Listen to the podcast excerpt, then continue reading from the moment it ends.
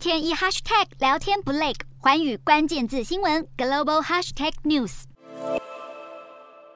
欧盟二十七国领袖将在当地时间二十三与二十四日举行峰会，投票表决是否让乌克兰与摩尔多瓦两国成为欧盟正式候选国。而根据一份彭博新闻所看到的声明草稿，二十七个成员国领袖计划给予两国正式候选国的身份。在峰会即将展开之际，比利时欧盟总部外聚集着大批民众，呼吁欧盟投下同意票，让乌克兰成为正式候选国，因为这样有助于提升战争前线乌国居民的士气。而乌克兰总统泽伦斯基更认为，让乌国成为欧盟正式候选国刻不容缓，因为此时此刻，俄军正以强烈的攻势进逼乌东各大城市。但是，当大家满怀期待乌克兰终于能为加入欧盟踏出第一步时，阿尔巴尼亚总理却提醒乌克兰人不要对快速能成为欧盟成员国抱持太大希望，因为欧盟委员会将会以申请国的民主制度、经济体制以及人权作为评估，这项过程非常漫长。今年二月份，俄罗斯入侵乌克兰的五天之后，泽伦斯基就申请加入欧盟，希望能快速摆脱俄国，成为独立自主的欧洲国家。而俄国政府曾经表示不反对乌国加入欧盟，但是会密切关注。泽伦斯基则警告，若乌克兰加入欧盟，俄国可能会进行报复，扩大侵略行动。